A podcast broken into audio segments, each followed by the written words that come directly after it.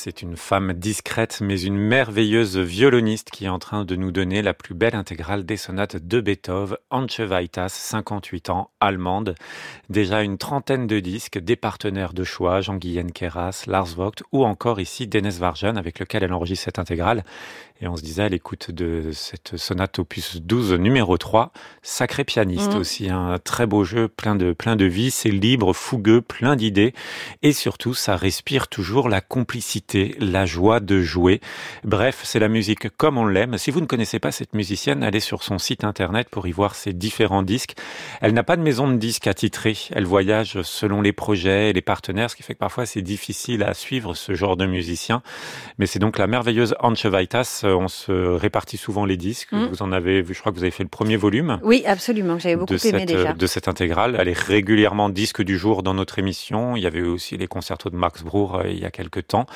Bref, euh, c'est notre disque du jour, tout simplement. Anche Vaitas, les sonates euh, pour violon et piano de Beethoven, ici l'opus 30, numéro 3.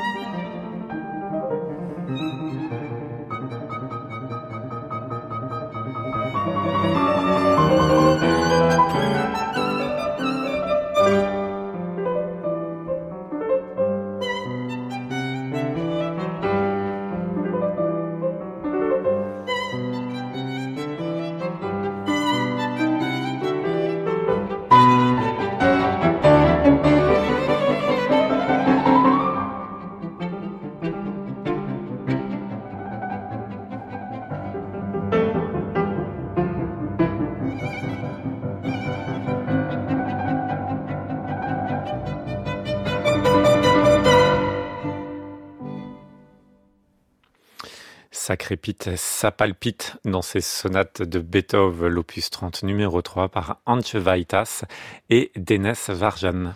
On revient à notre voyage. C'est notre disque du jour. Ah oui, à réécouter. voilà, à podcaster. Oui, sur France Musique.